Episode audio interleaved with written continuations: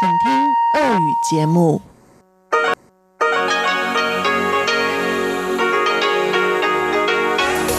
В эфире Международное радио Тайваня. В эфире русская служба Международного радио Тайваня. У микрофона Майфона Мария Ли. Здравствуйте, уважаемые друзья. Мы начинаем программу передачи с Китайской Республики. Субботнюю получасовую программу на частоте 5900 кГц с 17 до 17.30 UTC откроет обзор новостей недели и продолжит рубрика Владимира Малявина «Всемирный Чайна-таун». А нашу часовую программу на частоте 9590 кГц с 14 до 15 UTC продолжит рубрика «Наруан Тайвань», которую ведет Игорь Кобылев, и повтор радиопутешествия по Тайваню с Чеченой Кулар. Мы начинаем обзор новостей минувшей недели. Министерство иностранных дел Китайской Республики на Тайване выразило 14 октября благодарность американскому народу и автору петиции, который призвал правительство США признать Тайвань как независимое государство. Петиция о признании Тайваня в качестве независимой страны была создана 7 октября на сайте Белого дома США. Ее автор подписался инициалами KW. Согласно правилам, петиция, петиция должна набрать 100 тысяч подписей за 30 дней, чтобы Белый дом отреагировал на нее. Петицию на сайте Белого дома имеют право создавать все желающие. К 16 часам 13 октября петиция набрала необходимые 100 тысяч подписей. Администрация президента США должна отреагировать на эту петицию в течение 60 дней. Однако сообщается, что этот процесс может затянуться в случае большого числа петиций или в связи с содержанием петиции. Автор петиции считает, что правительство США должно официально признать независимость Тайваня. 23 миллиона человек, которые живут на Тайване, островное государство, управлявшееся независимо на протяжении 60 лет, пример, которому должны следовать другие страны Азии, пишет автор петиции. Он также написал, что Тайвань отказался от авторитарной власти и принял демократию без кровопролития в 1996 году, когда прошли первые демократические выборы президента. По его мнению, 23 миллиона тайваньцев достойны быть представленными в ООН, а это может произойти, если США официально признают и установят формальные отношения с Тайванем. Это лидер и партнер США, который оказывает другим странам гуманитарную помощь и высылает спасательные отряды, отряды во время стихийных бедствий. Он также является стратегическим партнером в Тихом океане и важным союзником для сдерживания Китая, добавил автор петиции.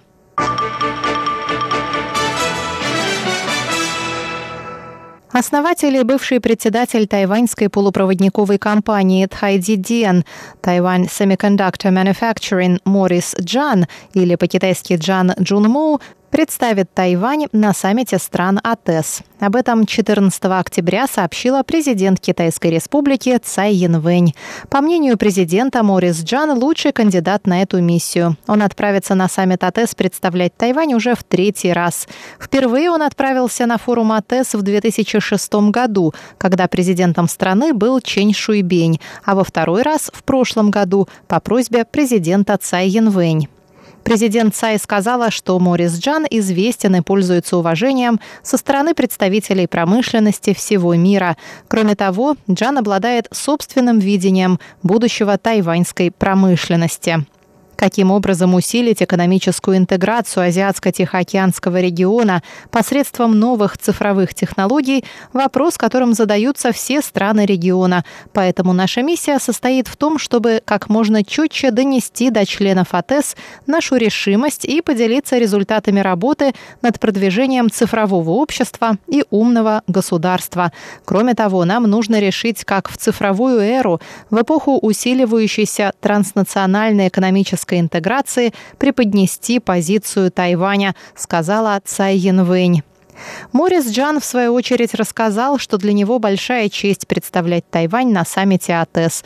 Он добавил, что эта организация была создана 30 лет назад, и за это время современные технологии изменили всю мировую экономику и образ жизни многих людей. В ходе своей прошлой поездки на саммит Джан сказал, что эти технологии не только приносят пользу, но и становятся причиной безработицы и увеличения разрыва между богатыми и бедными. Джан выразил надежду, что ему удастся донести свою позицию до участников саммита.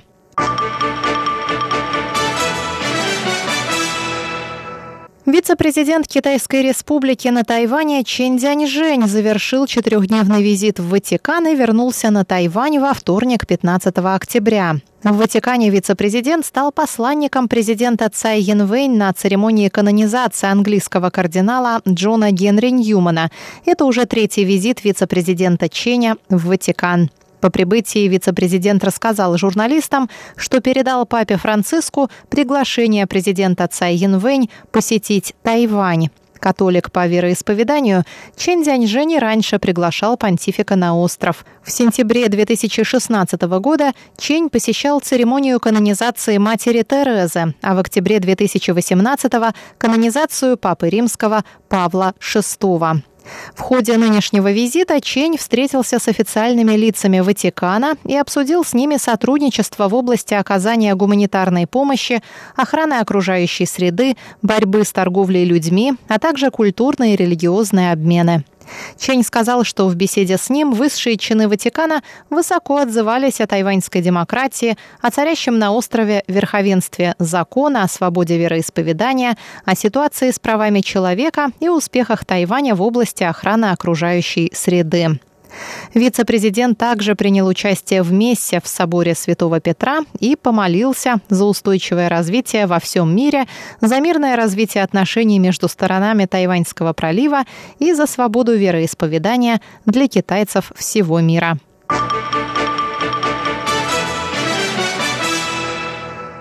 Мэр города Гаосюна, что на юге Тайваня, Хань Гу Юй, объявил во вторник о намерении взять трехмесячный отпуск, чтобы сосредоточиться на подготовке к президентским выборам. Как сообщалось, Хань Гу Юй выиграл праймерис партии Гаминдана и станет главным соперником Цай Янвэнь на выборах 2020 года. Отпуск мэра начнется уже в среду.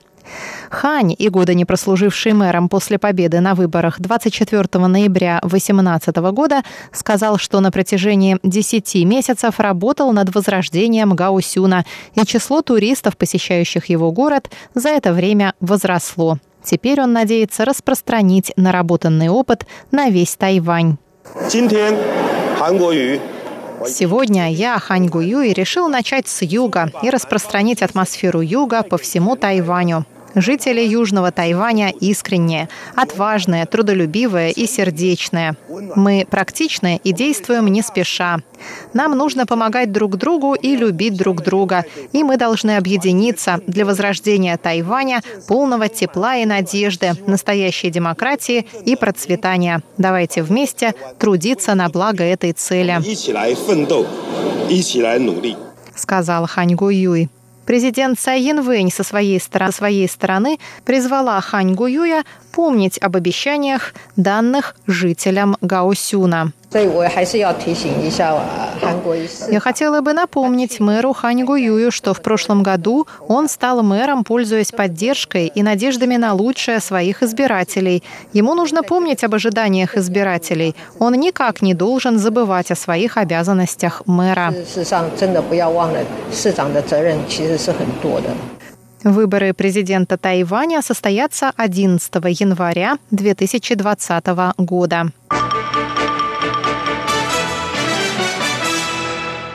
Впрочем, уже в пятницу мэр Гаусюна Хань Гуюй прервал свой отпуск, чтобы встретиться с директором Американского института на Тайване Джеймсом Мариарти. Джеймс Мариарти посещает Тайвань в седьмой раз с момента назначения на пост главы Американского института на Тайване. С Хань Гуюем он встретился впервые. Хань Гуюй сказал, что США важный союзник Тайваня и поблагодарил американское правительство за поддержку. Джеймс Мариарти, в свою очередь, сказал, что Гаусюн – важный для него город, в который он прибыл с радостным настроением. Он добавил, что в настоящее время отношения между Тайванем и США наиболее здоровые и крепкие. Мариарти также выразил надежду, что на следующей встрече Хань Го Юй поделится состоянием дел в Гаусюне и планами на будущее.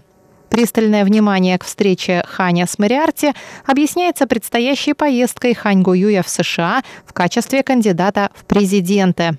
А днем ранее Мариарти встречался с президентом Китайской республики на Тайване Цай Янвэнь.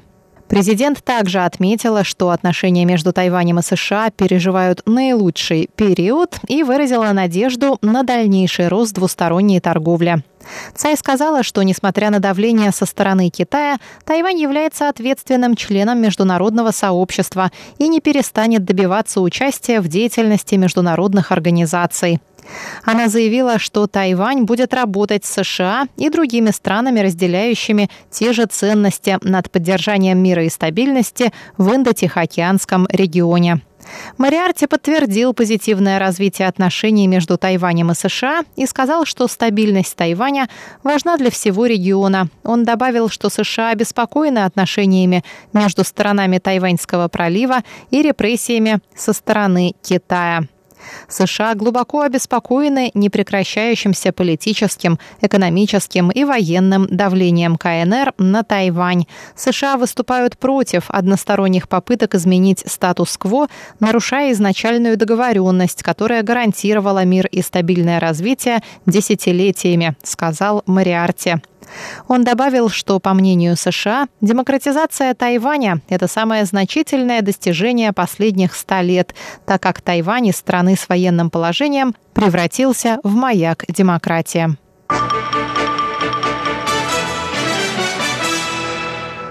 Заместитель министра обороны Китайской республики на Тайване Чень Вэньфань выступил 15 октября в Джеймстаунском фонде, Вашингтонском аналитическом центре.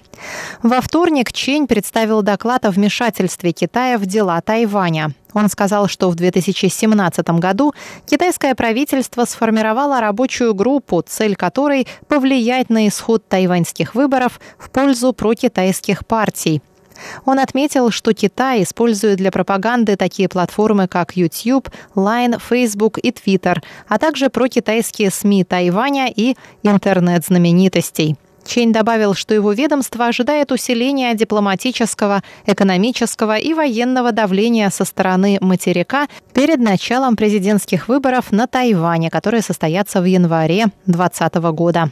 Он также выразил предположение, что Китай попытается увести одного или двух дипломатических союзников Тайваня до конца года, в частности, чтобы спровоцировать политический раскол на острове.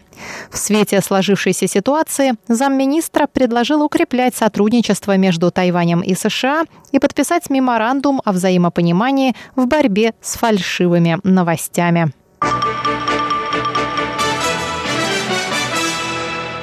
В пятницу президент Китайской республики Цай Янвэнь поблагодарила правительство США за возможность экспорта тайваньских плодов гуавы на американский рынок. Цай сказала, что Тайвань на протяжении долгого времени пытался получить разрешение санитарно-эпидемиологических служб США на поставку плодов гуавы. Кроме того, Цай Янвэнь выразила благодарность Госдепартаменту, Министерству торговли и Министерству сельского хозяйства США, которые призвали 500 американских компаний увеличить объем торговли с Тайванем. Этот документ был подписан советником госсекретаря США по делам Восточной Азии и Тихого океана Дэвидом Стилвиллом, заместителем министра торговли по вопросам промышленности Яном Стефом и руководителем зарубежной сельскохозяйственной службы службы Кеном Айли. В письме к американским компаниям правительство США упомянуло, что Тайвань – важный торговый партнер США. В общем объеме торговли США Тайвань занимает 11 место. Он также занимает 9 место по экспорту сельскохозяйственной продукции и седьмое по количеству студентов, которые учатся в американских вузах. Американские политики выразили надежду на увеличение экономических, культурных и торговых обменов с Тайванем. В обращении также подчеркивается ключевая роль Тайваня в мировой торгово-экономической системе. Американское правительство не навязывает частным компаниям идею о Тайване и открыто заявило о своей позиции. Ни одно правительство не должно применять политические стандарты к тому, как компании представляют информацию своим клиентам, говорится в письме. Дорогие друзья, обзор новостей недели на этом подходит к концу. С вами была Мария Ли. Оставайтесь с русской службой МРТ.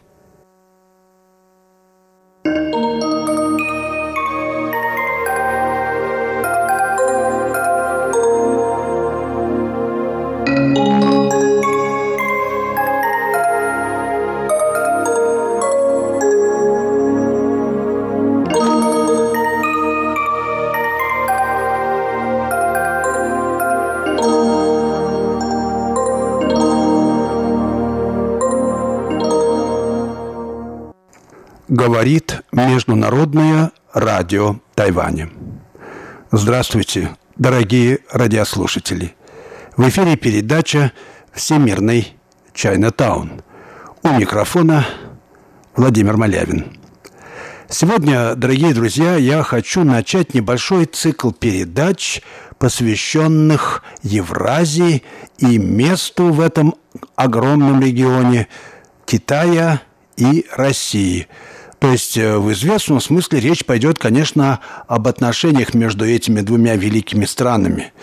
Но в чем особенность этих отношений? И главное, на какой почве, на какой основе эти отношения выстраивались?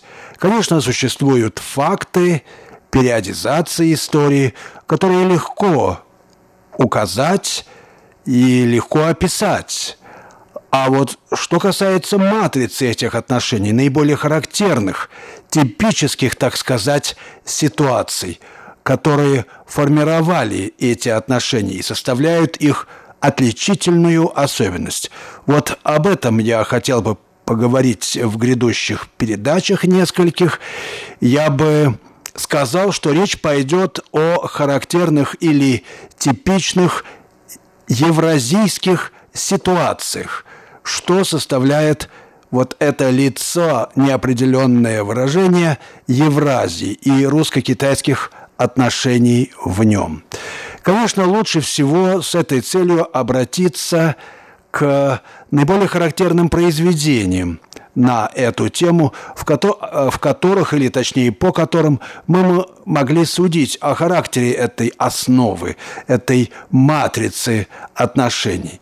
Для меня – есть два великих произведения такого рода, два повествования о встрече, именно встрече как историческом событии русских, пришедших на Дальний Восток, и тех, кого раньше называли инородцами, то есть коренными обитателями или вообще э, представителями других этносов. Одно из этих произведений известная всем повесть «Дерсу Узала» Владимира Арсеньева, а другое – повесть «Жень-Шень» Михаила Пришвина. Первая эта повесть «Дерсу Узала», конечно, знакома всем с юношества. Или по замечательному фильму Акира Курасавы.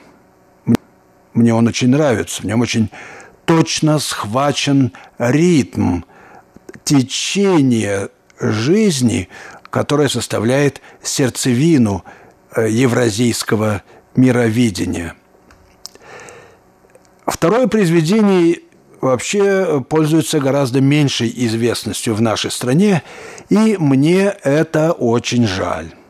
По остроте взгляда и литературному таланту Пришвин намного выше Арсеньева – это вообще один из лучших писателей и, не постесняюсь сказать, мыслителей России XX века.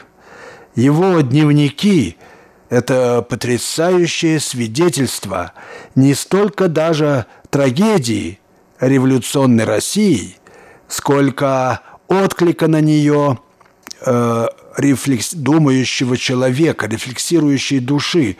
Это документ, я бы сказал, выстраданной зрелости души. В современном обществе, которое насквозь заражено медийными, как сейчас принято говорить, хайпами, Пришвин почти обречен на забвение. Не криклив, благотворит природу и прост настолько, что приобрел репутацию детского писателя. Репутацию, конечно, заслуженную, и все-таки страшно несправедливую.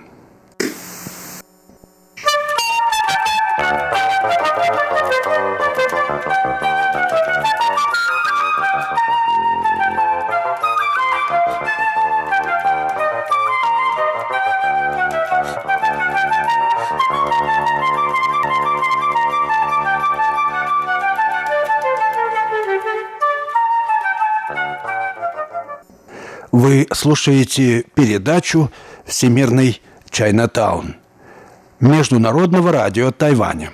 Передачу ведет Владимир Малявин.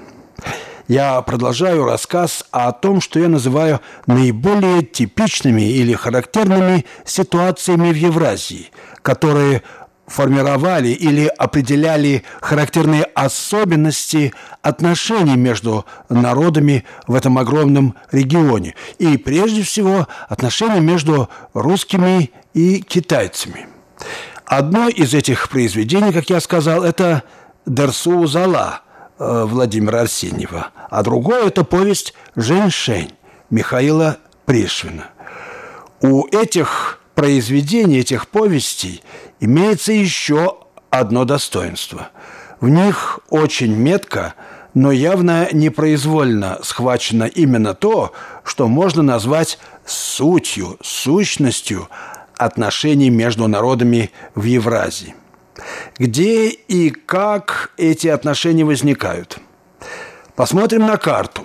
Россия и Китай – две огромные страны – где обширные пространства занимает так называемая периферия. Уход в глушь, в пустыню, на край земли – сама сердцевина русского характера, его жизненный нерв. Да и географически Россия – это, по определению Даниила Андреева, пустое место между Европой и Азией – периферии на одну шестую часть суши. Россия стала собой, стала именно Россией, тем, чем она есть сегодня, когда приросла необъятными окраинами. Но ведь и Китай, сегодня всячески декларирующий свою открытость миру, так и остается при своей великой стене – и каждая черточка из своей жизни дает понять, что он всегда другой, он особенный. У китайцев и правда такая же особенная, некий великий путь, дао, который вне идей, понятий и образов. И если это путь жизни, а надо сказать, что китайцы, что китайцы больше всего ценят жизнь и ее практический разум, то жизнь, по определению китайцев, я тут в данном случае ссылаюсь на даосские сочинения, есть другое бытие, другое существо пути, другое тело, если буквально перевести. Ибо жизнь подлинная сама себя превосходит, сама непрерывно изменяется. Это всегда другая жизнь. Веками русские и китайцы, даже став соседями, не столько видели и наблюдали, сколько придумывали, воображали друг друга, мечтали жить другой жизнью. Никанское царство с горой из чистого золота и блаженное беловодье, как у русских, или бескрайний север, наполненный сказочными богатствами и неведомыми чудовищами, как у китайцев – Отчасти на то были, конечно, географические причины. За высокими хребтами, сопками, густыми лесами и широкими реками не просто было разглядеть соседей. Еще большие препятствия воздвигали груз привычек, привитых культуры, и несходство национальных характеров. У русских душа нараспашку, а китайцы смотрят внутрь себя. Здесь на самом деле есть место для судьбоносной встречи. Но чтобы она состоялась, обе стороны должны сойтись вплотную и освободиться от груза прошлого, обрести безупречную искренность души.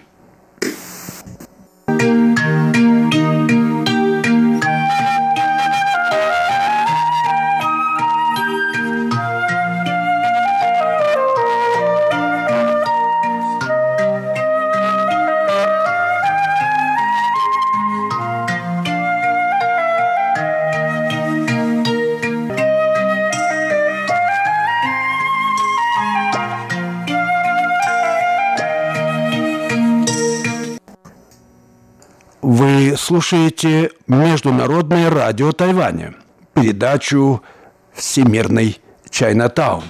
Передачу ведет Владимир Малявин. Я продолжаю свой рассказ о основе, матрице, так сказать, отношений, которые складывались между Россией и Китаем в рамках, так сказать, евразийского пространства – и в качестве примера обращаюсь к двум замечательным повестям русских писателей, а именно «Дерсу Узала» Владимира Арсеньева и «Женьшень» Михаила Пришвина. Итак, после всего сказанного об условиях русско-китайских встре... русско-китайской встречи, русско-китайских связей, об этой невидимой матрице этих отношений – Давайте посмотрим на содержание этих повестей. В них очень разные люди из очень разных стран встречаются на самом краю своих культурных миров. А периферия есть подлинная сердцевина Евразии как мировой системы. Ситуация по-своему как нельзя более естественная. Но где же еще встречаться очень разным людям – как ни на не какой-то нейтральной, вынесенной вовне территории. У Пришвина оба герои повести и русский, и китаец – пришельцы из большого города. Оба открывают в тайге великую правду другой, настоящей жизни. Девственная земля быстро стирает с них условности социума и, как ни странно, делает из них настоящих людей – самостоятельных, чутких, ответственных. Это значит, она делает их людьми мира, вместившими в себя мир. И мир в ответ становится человечным. Он раскрывает перед этими восхищенными наблюдателями свои несметные богатства. Чувство живого сродства с природой далеко на самом деле от слепого умиления. Душа, распахнутая в мир, проникается всем богатством жизни и умеет ценить каждую ее подробность, своеобразие каждого существа, все краски, ароматы и шорохи, окружающие человека. Другого способа научиться любить жизнь не существует. В какой-то момент это мимолетное, призрачное изобилие мира открывает перед героями повести перспективу вечности, одновременно манящий и опасный, так сказать, пугающе родной. У Арсеньева, между прочим, Дерсу Зала упоминается впервые в тот момент, когда, выслушав рассказ местного старика о преданиях старины глубокой, герой выходит из дома в тишину ночи, видит ясные звезды на, на небе, слышит хрип лошадей, стон выпи и стрекот кузнечиков. Я вспомнил Дерсу, и мне стало грустно – рассказывает он. Вот свидетельство о человеке в свете откровения вечности – внезапного осознания того, что также светили звезды и стонала выпь много тысяч лет тому назад, когда история еще не началась. И я, смущенно внемлющий этому миру, тоже принадлежу его первородству, в котором еще нет ничего привычно человеческого. Я открываю себе какого-то всемирного и небесного прачеловека. без имени, без образа. И вдруг становится понятным загадочный вопрос библейского персонажа. Что есть человек, что ты помнишь о нем?»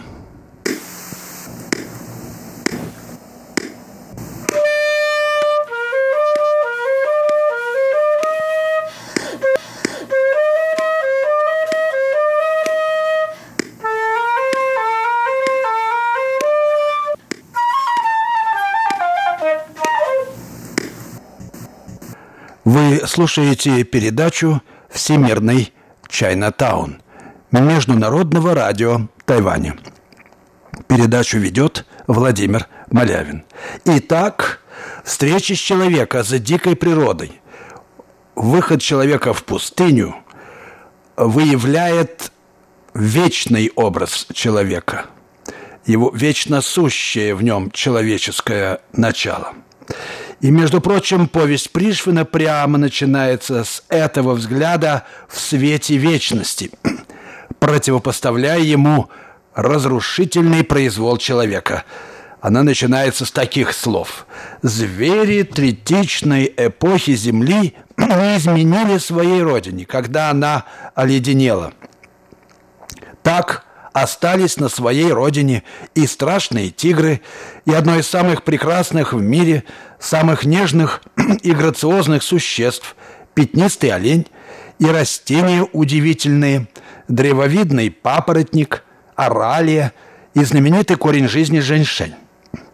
Как не задуматься о силе человека на Земле, если даже оледенение – субтропической зоны не могло выгнать зверей, но от грохота человеческих пушек в 1904 году в Манчжурии они бежали и, говорят, тигров встречали потом далеко на севере, в Якутской тайге. Вот и я тоже, как звери, не выдержал. Конец цитаты. Но теперь мы можем сказать больше – Встреча человека со своим подлинным образом только и может служить, случиться в пограничье, и она требует от ее участников преображения. Рассеивается привитые цивилизацией привычки и позерство, а то, что казалось раньше этнографическим курьезом, обретает вдруг глубокий смысл, одновременно практический и смутно метафизический, что делает эту ситуацию истинно евразийской. Так это способность героев Арсеньева и Пришвина увидеть в незнакомце, и притом в туземце и народце, настоящего друга. Этого нет, к примеру, в классических образцах английских повестей со сходным сюжетом от Робинзона до «Сердца тьмы» и «Повелителя мух», где герой остается одиночкой или становится господином и даже диктатором. Надо сказать, что европейская литература об Азии вся пропитана колониальным духом, в редких случаях печальными тропиками, печалью тропиков.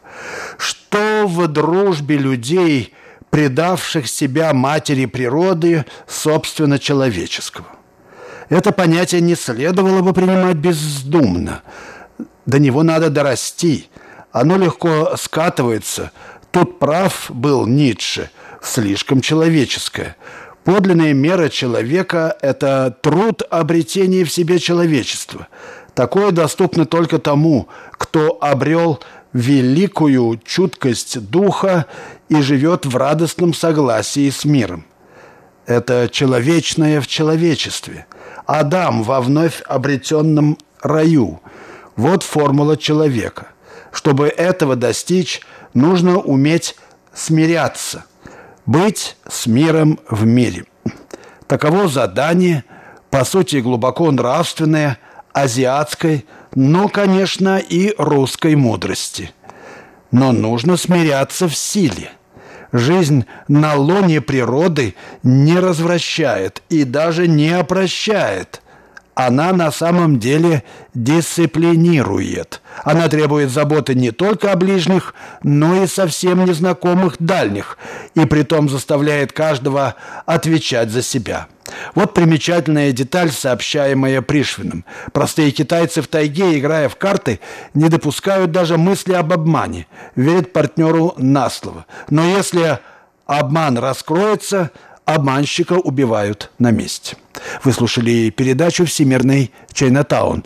Ее подготовил Владимир Малявин. На этом я прощаюсь с вами. Прощаюсь с вами. Всего хорошего, дорогие друзья. До следующих встреч в эфире.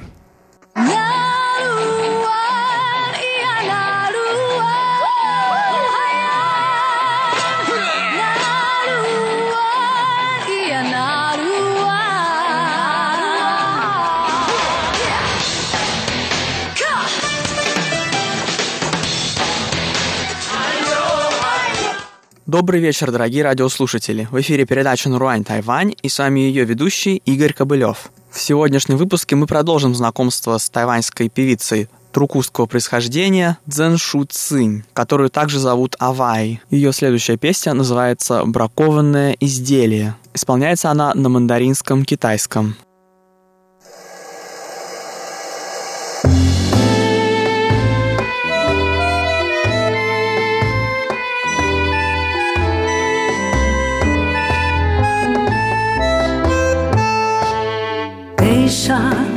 显映着这尚未过期了，我是昨天的寂寞。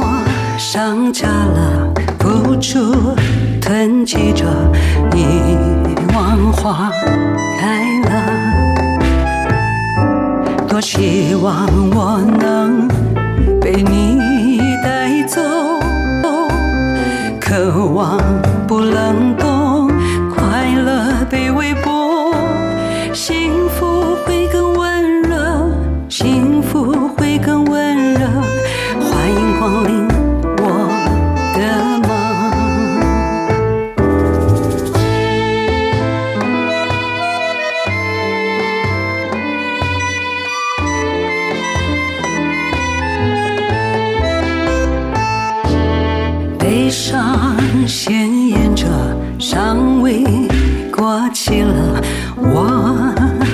是昨天的寂寞上架了，付出囤积着，遗忘花开了。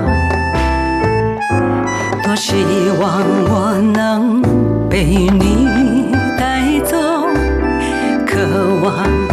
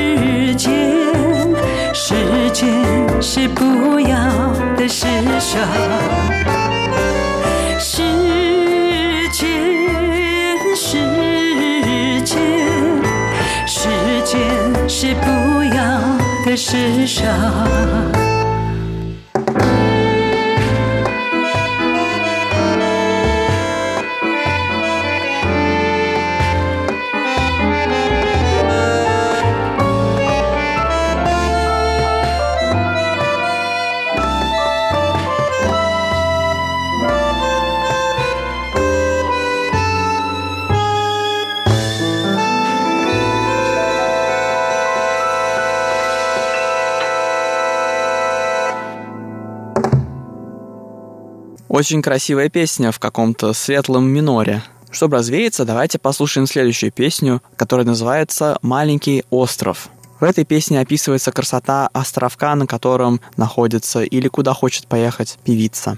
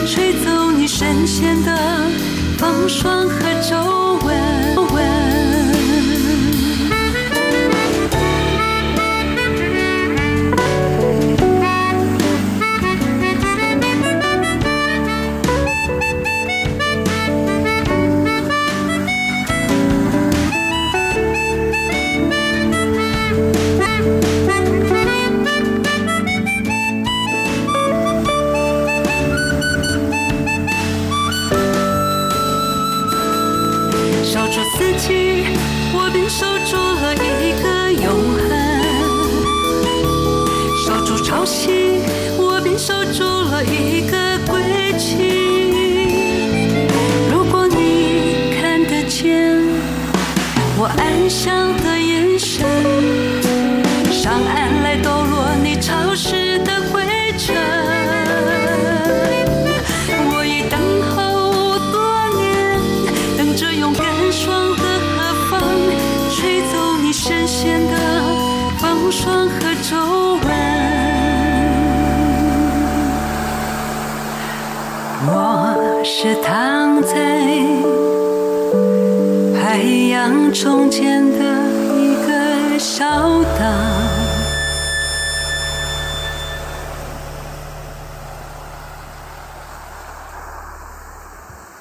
А следующее и последнее исполнение на сегодня — это тайная, спрятанная песня. Я не знаю ее название. Название этой песни и описания нету в содержании этого альбома, однако же одна есть на диске. Возможно, она содержит тайную трукусскую мудрость. Давайте же послушаем ее.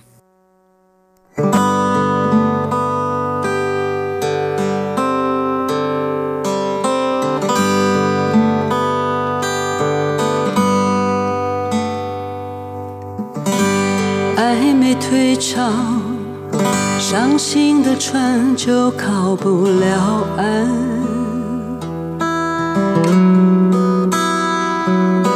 承诺无涯永远到不了海枯石烂。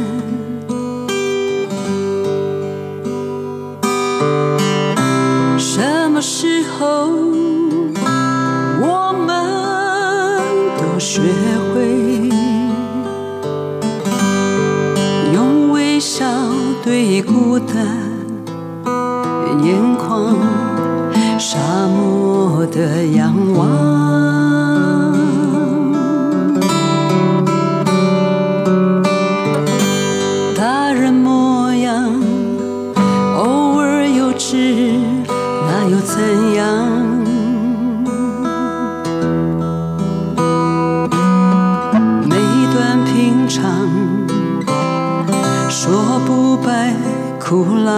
天算。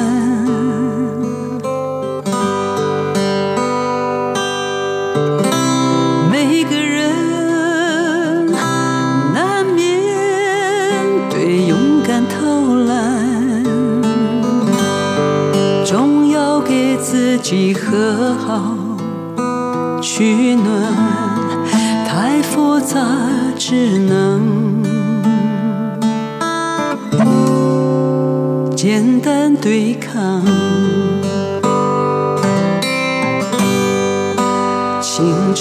是真。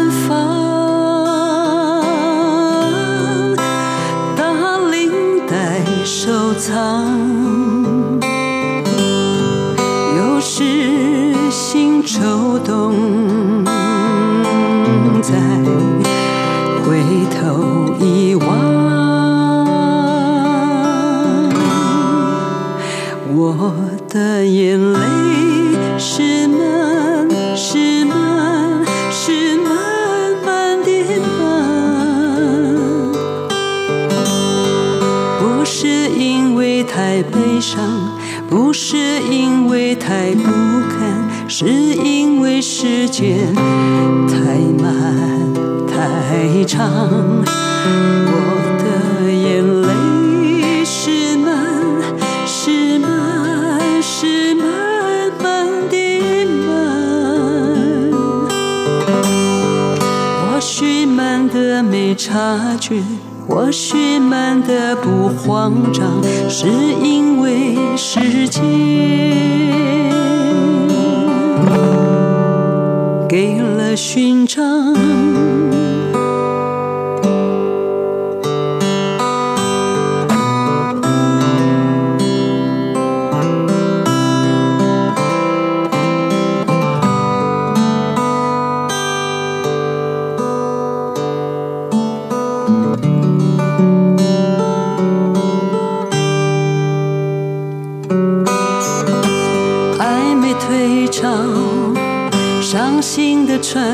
我靠，不了。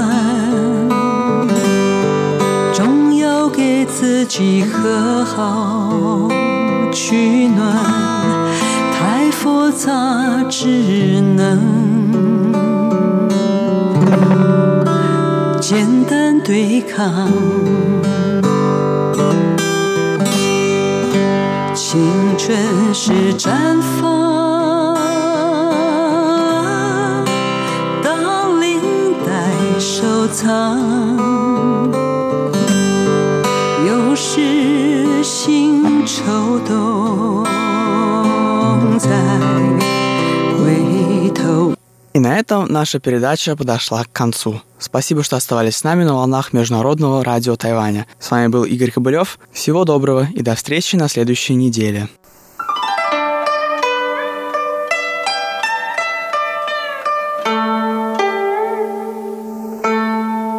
Здравствуйте, дорогие друзья! Вы слушаете передачу «Радио путешествие» по Тайваню в студию микрофона Чечена Кулар. Сегодня седьмой выпуск серии передач «Тайвань архитектурный», в рамках которой я знакомлю вас с традиционной и не только традиционной архитектурой Тайваня. В предыдущих выпусках мы с вами побывали в домах, усадьбах тайваньских купцов и крупных земледельцев. Побывали также в доме музея Тада и Кичи, который был, скажем, старостой улицы Даньшуй. А в последних двух выпусках я вас знакомила с президентским дворцом и тайбэйским гостевым домом. Это главные здания архитектуры времен японской колонизации на Тайване, но они не единственные. В сегодняшнем выпуске я со своей гостьей Татьяной Сыромятниковой, гидом, которая проводит туры по Национальному музею Тайваня, расскажем вам об особенностях архитектуры, ну и, конечно, об истории здания этого музея. Давайте пригласим к микрофону Татьяну.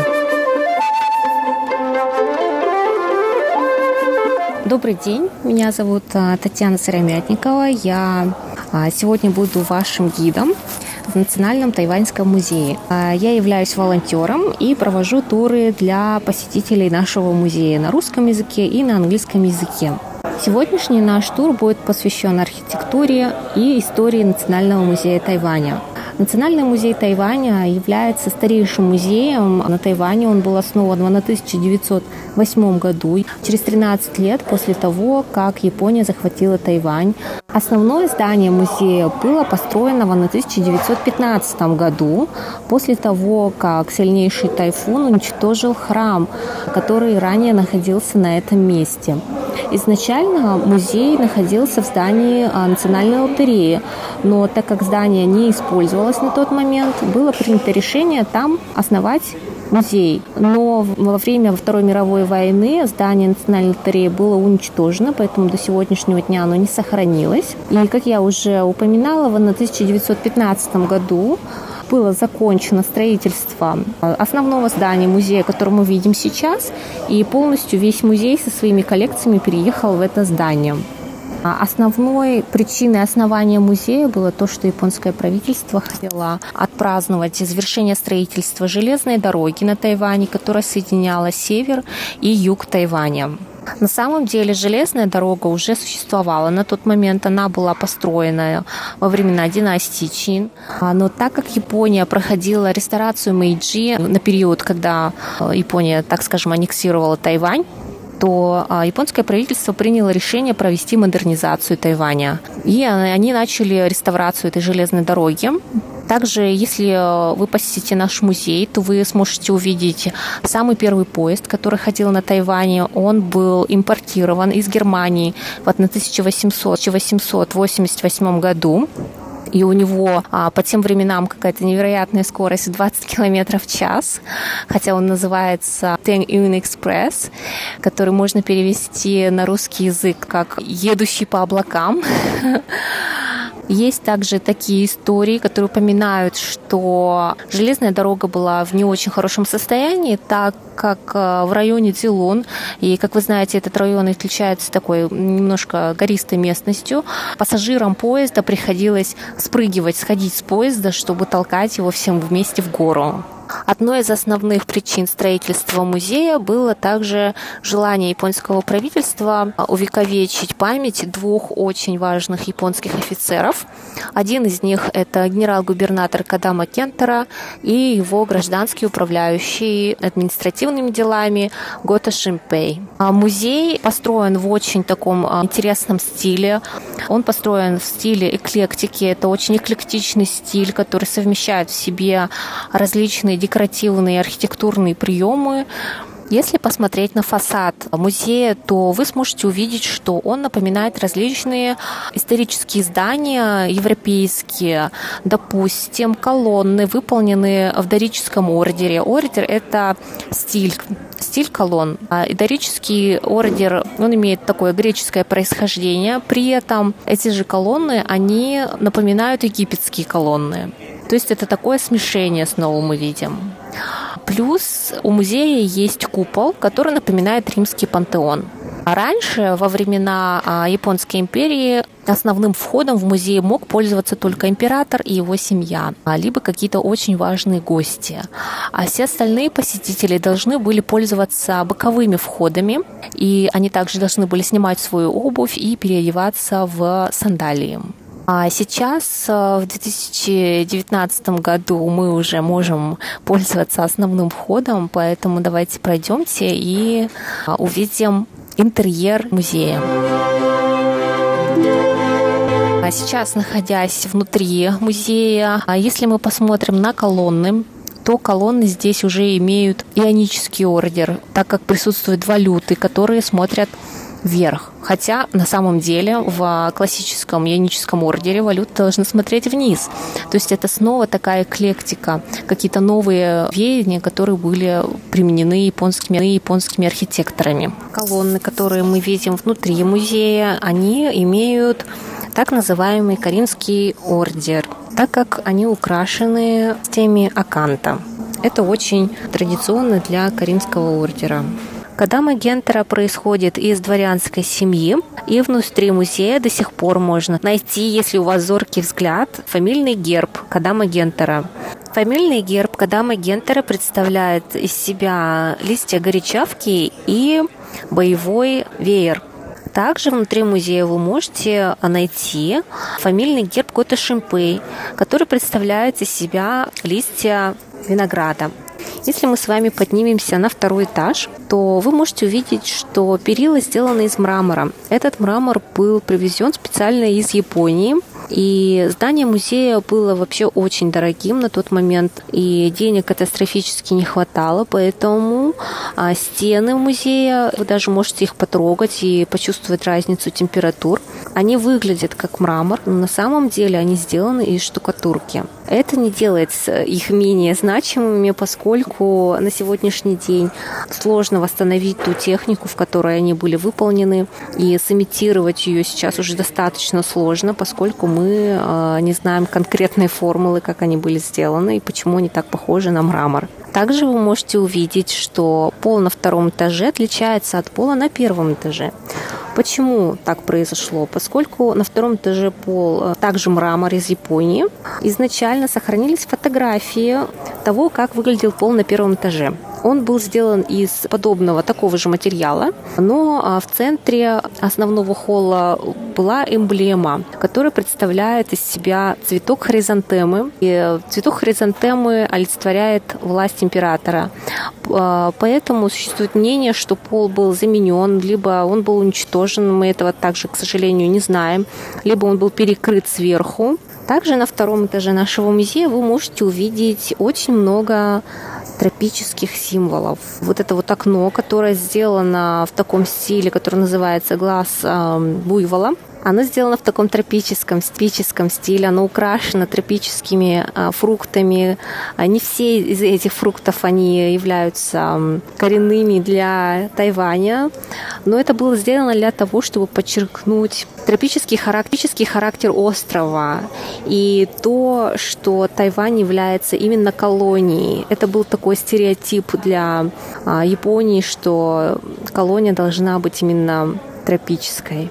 Если вы посмотрите в это окно, то сможете увидеть пальмы, которые окружают э, здание Национального музея Тайваня. Многие из этих пальм, они также не являются коренными для Тайваня, они были привезены из разных стран для того, чтобы опять-таки же а, подчеркнуть тропический характер острова. А теперь мы с вами можем спуститься на первый этаж, и я расскажу вам о, об одном из самых значимых, значимых а, экспонатов в нашем музее. Это флаг Республики Формоса. Дорогие друзья, к сожалению, хронометраж нашей передачи не позволит нам послушать рассказ Татьяны о флаге Формозы, но не забывайте, что в следующий понедельник выйдет видео-репортаж, в котором вы не только услышите, но и увидите нашего